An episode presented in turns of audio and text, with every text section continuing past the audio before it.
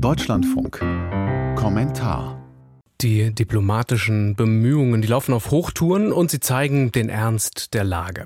Anthony Blinken, der US-Außenminister, ist seit gestern in der Nahostregion, genauso wie der EU-Außenbeauftragte Josep Borrell.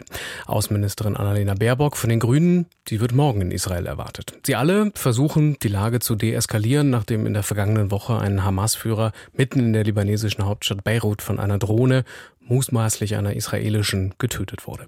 Viele schauen mit Sorge auf eine jetzt drohende Nordfront im Krieg Israels gegen die Hamas. Fährt Israel die richtige Strategie in diesem Konflikt? Jörg Lau von der Wochenzeitung Die Zeit mit Einschätzungen. Die Tötung des stellvertretenden Hamas-Chefs in Beirut und der verheerende Anschlag im Iran befeuern eine Angst, die den Krieg in Gaza von Beginn an begleitet hat.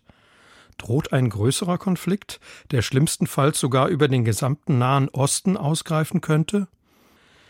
Wie ernst man die Lage in Washington nimmt, zeigt sich daran, dass Außenminister Anthony Blinken wieder einmal für eine ganze Woche die Region bereist. Die Gefahr ist real, so Blinken vor seinem Abflug.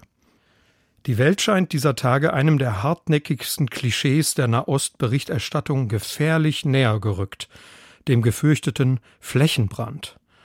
Keiner der Akteure legt es zwar direkt darauf an, aber das schließt eine Ausweitung des Kriegs nicht aus, denn die Beteiligten scheinen bereit zu enormen Risiken.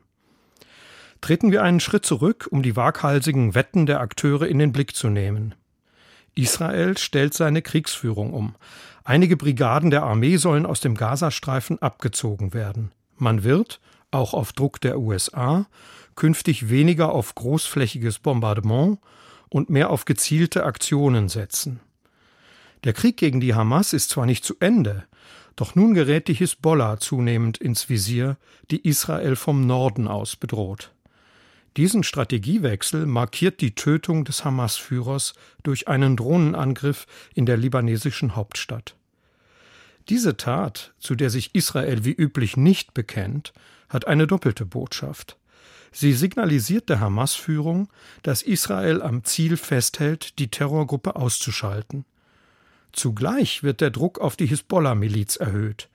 Sie beherrscht den Libanon, ist mit der Hamas verbündet und wird wie diese vom Iran unterstützt.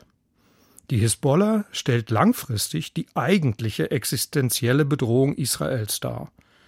Ihr Raketenarsenal wird auf über 130.000 Stück geschätzt und kann ganz Israel erreichen.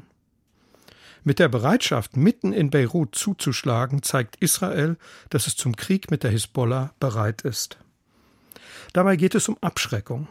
Die exzessive israelische Gewalt in Gaza war von Anfang an immer auch ein Signal an den nördlichen Nachbarn.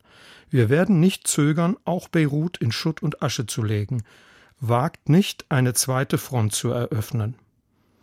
Das Risiko dieses Kalküls ist klar. Der Hisbollah-Anführer Nasrallah könnte sich zum Gegenschlag gezwungen sehen, um nicht das Gesicht zu verlieren.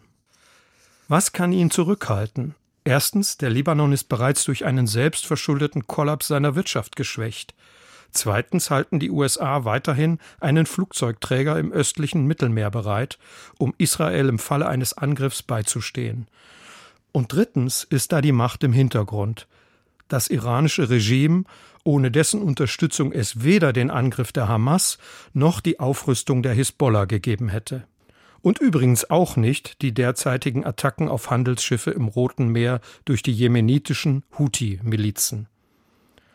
Die Teheraner Staatsmedien versuchten zunächst, den Terrorakt vom Mittwoch, dem mehr als 80 Menschen im Iran zum Opfer gefallen waren, dem zionistischen Regime anzuhängen.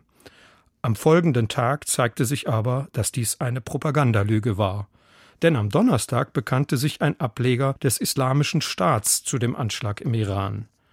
In diesem jüngsten Irrsinn steckt paradoxerweise ein Grund zur Hoffnung.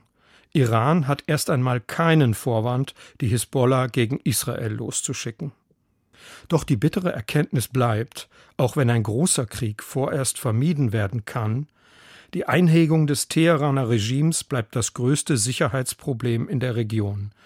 Der Iran und seine Stellvertreter Hamas, Hisbollah und die Houthis müssen durch militärische Abstreckung zurückgedrängt werden. Eine Lösung ist das nicht. Dafür braucht es eine politische Perspektive und am Ende neue Verhandlungen zu einer Zwei-Staaten-Lösung. Nur eine politische Hoffnung für die Palästinenser wird Israels Feinden die Möglichkeit nehmen, sich weiter als Achse des Widerstands zu inszenieren. Über den multiplen Brandherd Nahe Osten war das die Ansicht von Jörg Lau. Er ist außenpolitischer Koordinator im Politikressort der Wochenzeitung Die Zeit.